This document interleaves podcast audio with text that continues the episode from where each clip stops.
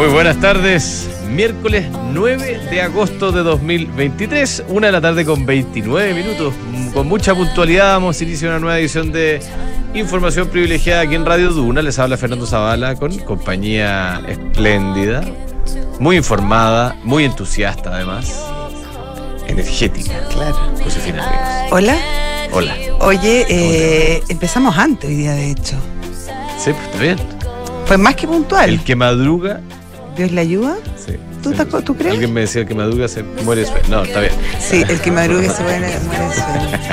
El que madruga lo ayuda. Oye, Diga. eh, estamos eh, viviendo un día de, mm, digámoslo así, cierto...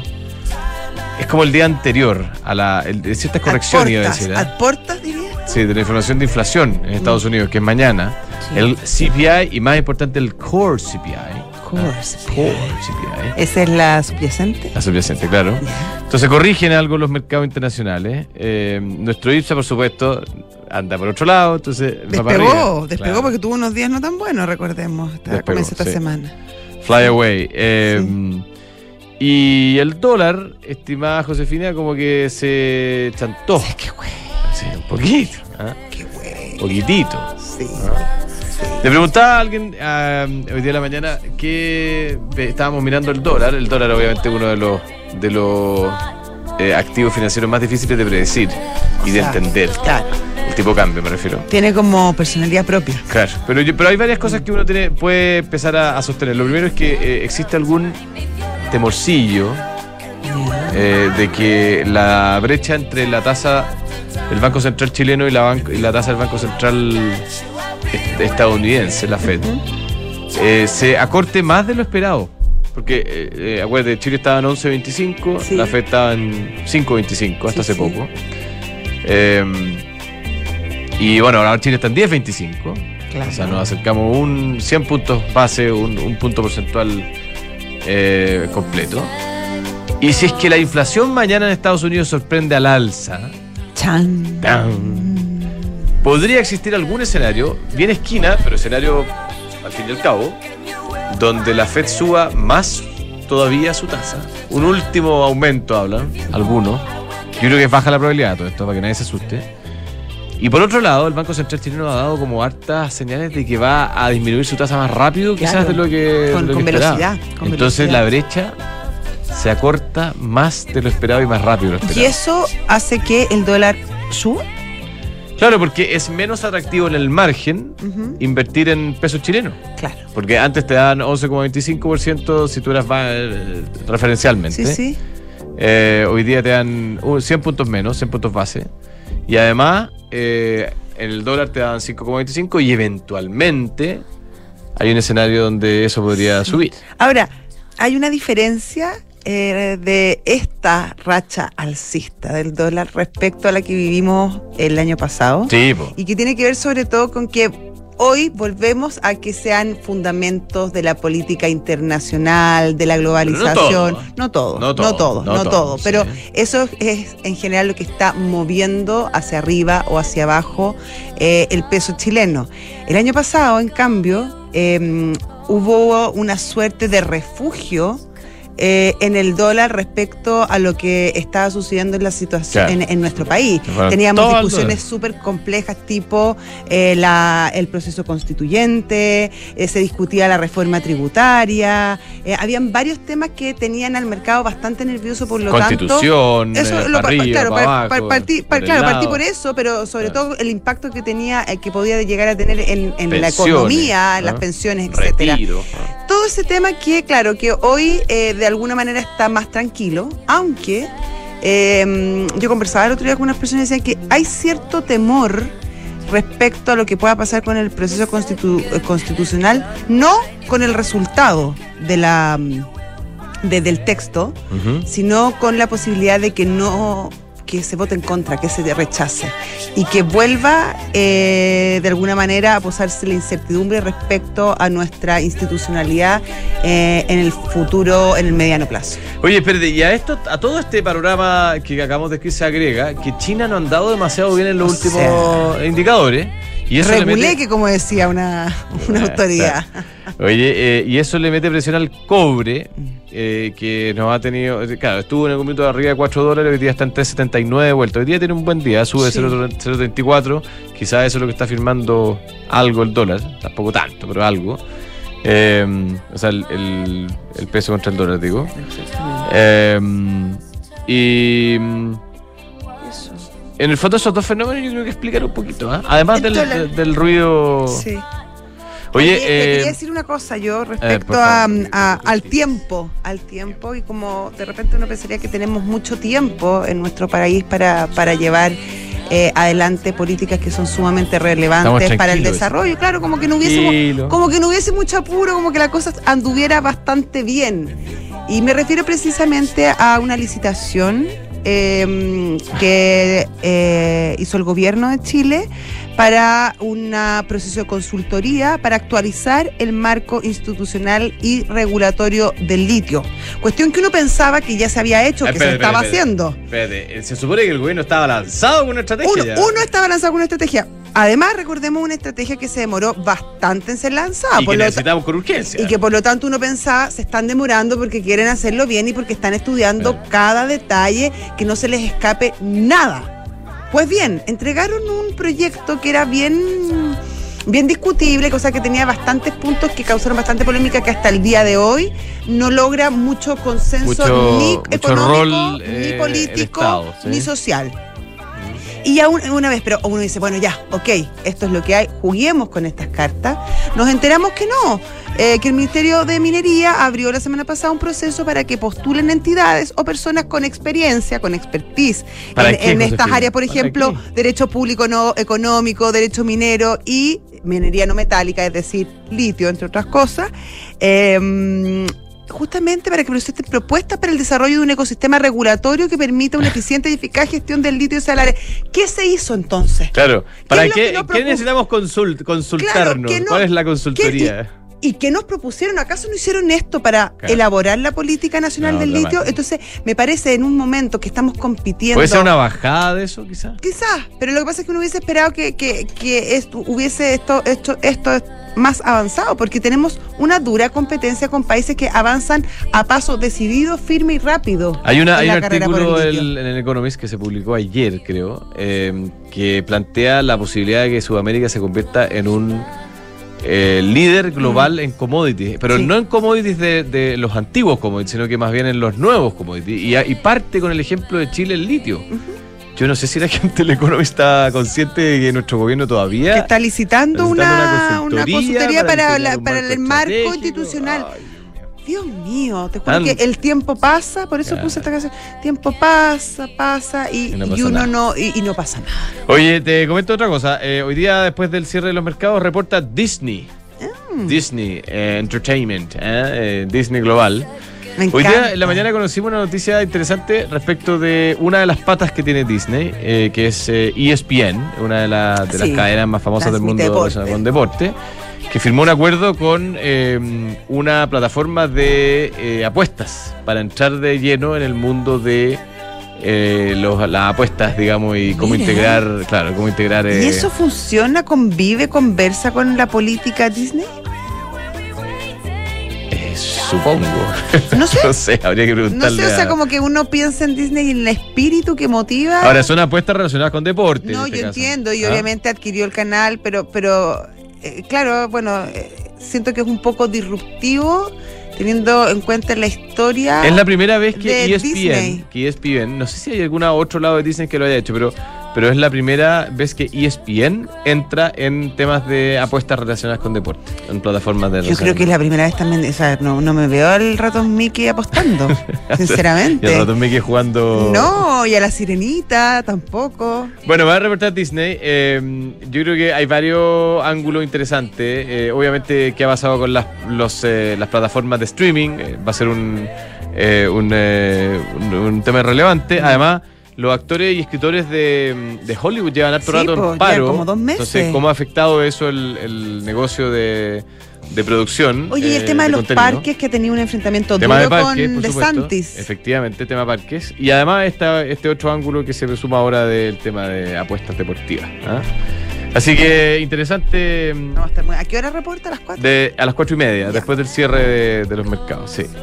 Oye, eh, eso sería como por, por ahora. porque sí, nos está ah, esperando estamos- nuestro- Estamos esperando la- lo de mañana la, la- la inflación, pero para eso, para comentar eso, ¿sabes que Te voy a contar una anécdota, Josefina. Ayer, ayer estaba en un evento, Ya, sí, me mañana. sacado harta pica con el evento. sí, Y, y de repente alguien me toca el brazo y conocí en persona a don Juan Carlos No Larrebur, te a quien no había tenido emoción. la emoción y el honor de conocer. ¿Cómo está Juan Carlos Larrebur, gerente de negocios de MBI? Gran- muy cariñoso, Hola, además. Fernando. Hola Fernando, ¿cómo estás? Hola Josefina. ¿Cómo Hola? ¿qué tal? Yo lo conozco por foto nomás. Nos va a tener que venir a visitar, Juan Claro, Carlos estudio. Sí, de todas maneras. Feliz. Oye, ¿cómo estás viendo tú la situación de los mercados hoy día, Juan Carlos?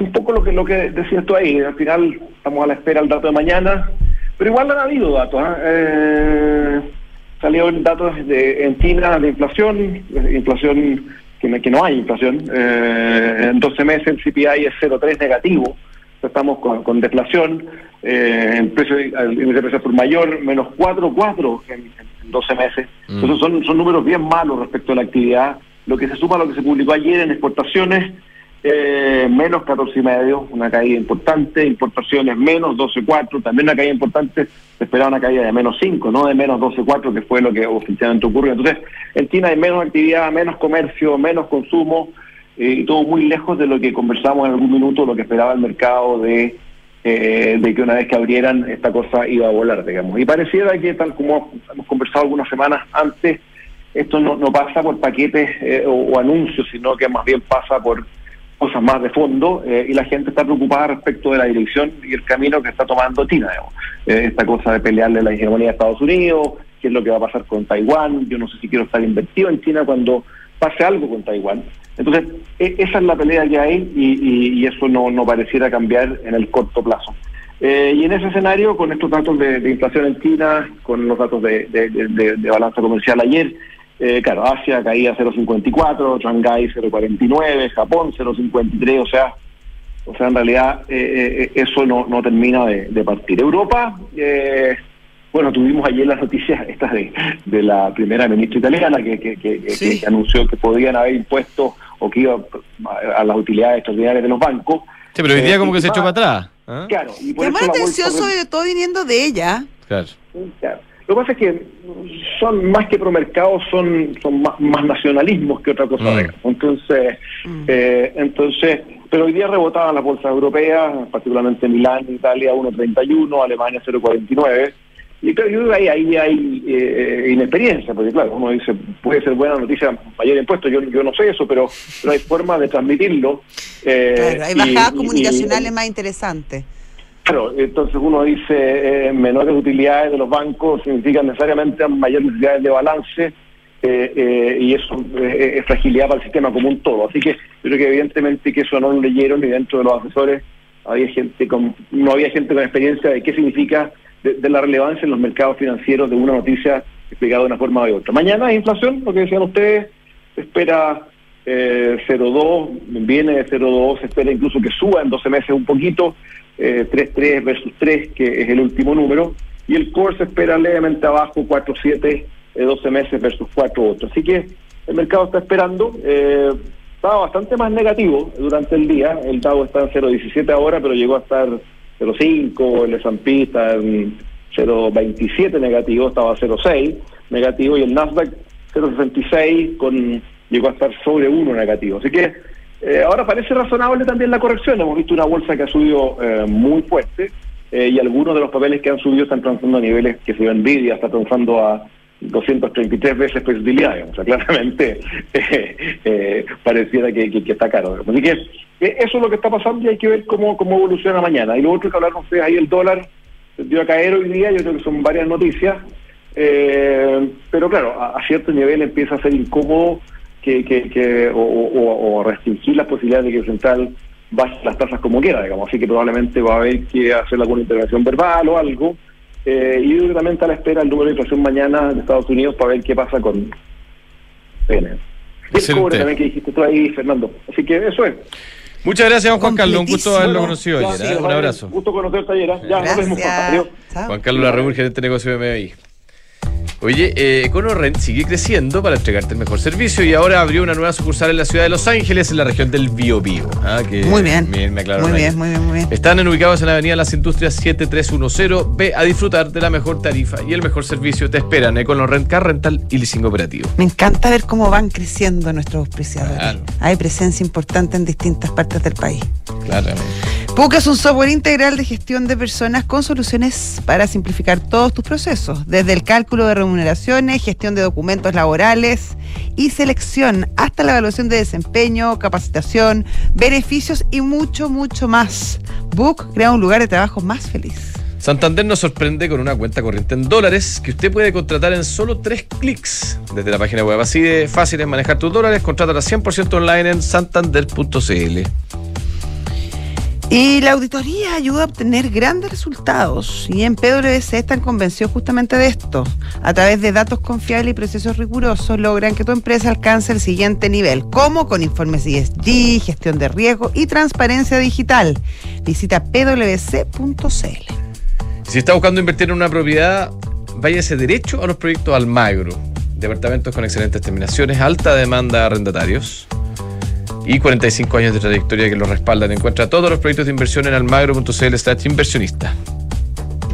Apa, ya. Ya pues, estamos. Estamos en estudio hoy día eh, con don Enrique Cruz, el flamante nuevo presidente de la Unión Social de Empresarios, Emprendedores y y Ejecutivos Cristianos, USEC. ¿Qué tal, Enrique? Hola, Felicitaciones Fernando. por el nombramiento y bienvenido. Felicidades. Muchas gracias Fernando, Josefina, un gusto estar con ustedes aquí en Radio Duna. Muchas gracias. Pues. Oye, eh, ¿en qué anda USEC por estos días, eh, esta asociación de, de empresarios, emprendedores, ejecutivos cristianos? Bueno, USEC está con un desafío muy grande que es tratar de convencer al mundo del trabajo, tanto a empresarios como trabajadores, como colaboradores de las distintas empresas y todos los ejecutivos, a que podamos hacer empresas más humanas, que sean súper productivas, que les vaya muy bien, pero que sean también socialmente responsables.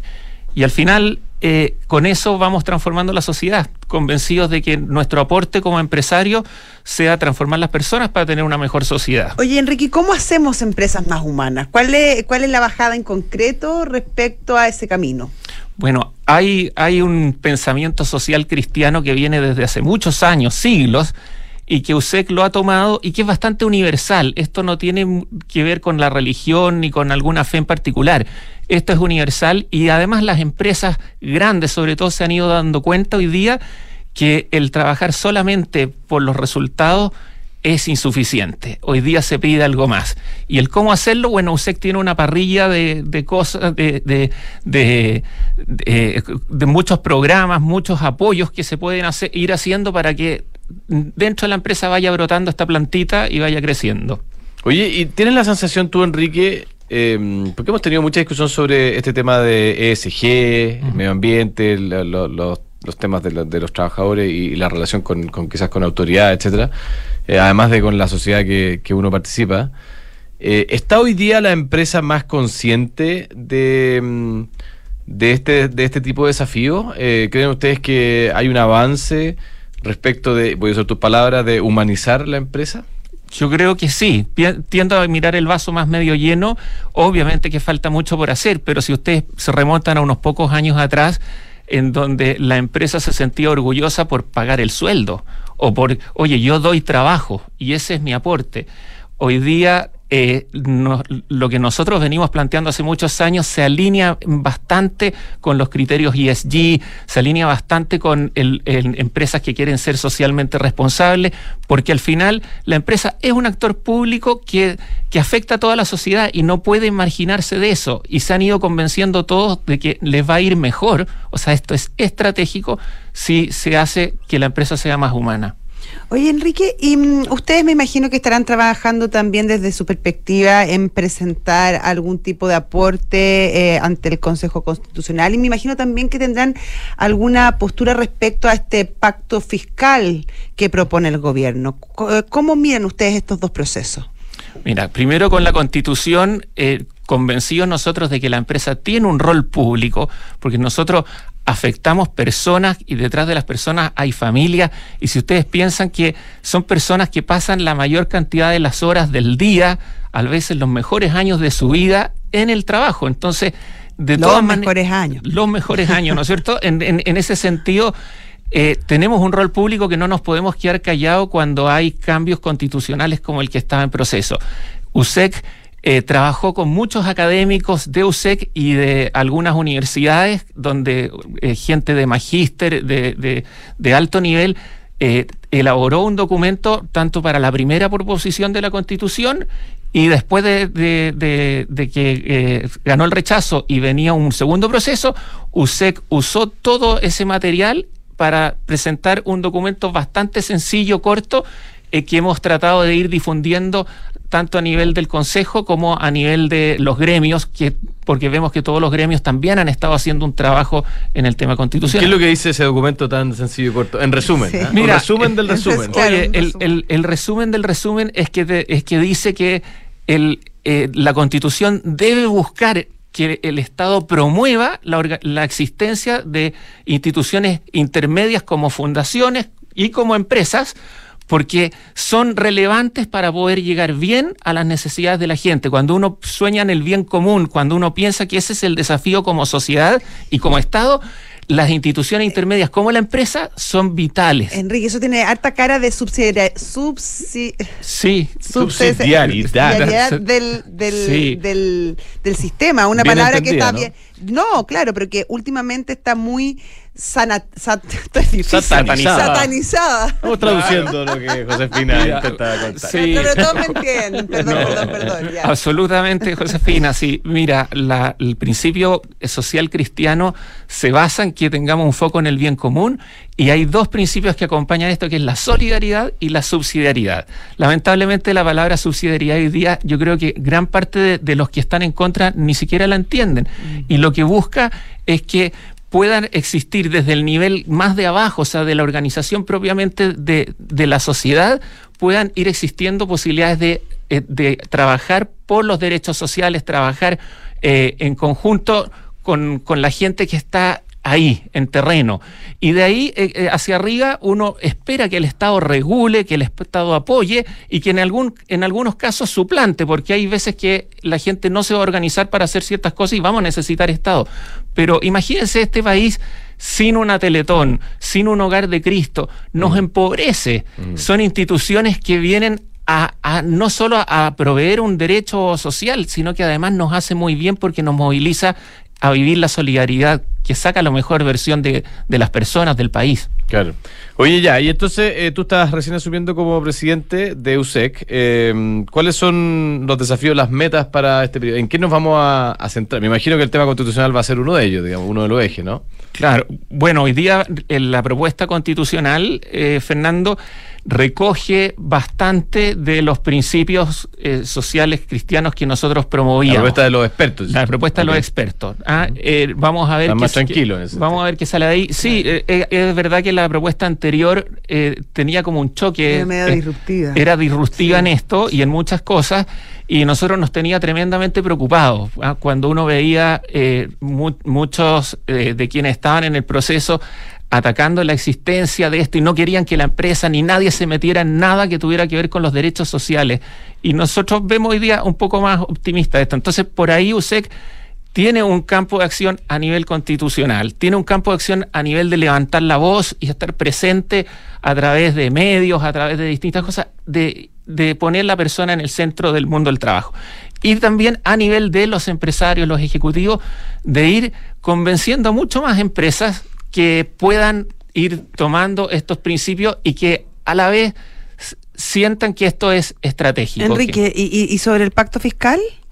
Mira, el pacto fiscal... o la propuesta de pacto fiscal, Sí, más bien. bueno, eh, está, en, está en desarrollo. ah, Pero, eh, ¿con qué ojos la ven ustedes? ¿Les gusta en principio lo que han leído? ¿Están de acuerdo con lo que plantea el gobierno? A nosotros, no, no, primero es un es indispensable en una sociedad que busque el bien común que se ataque la evasión, la ilusión y todo lo que tiene que ver con esa parte de la propuesta nos parece súper necesaria.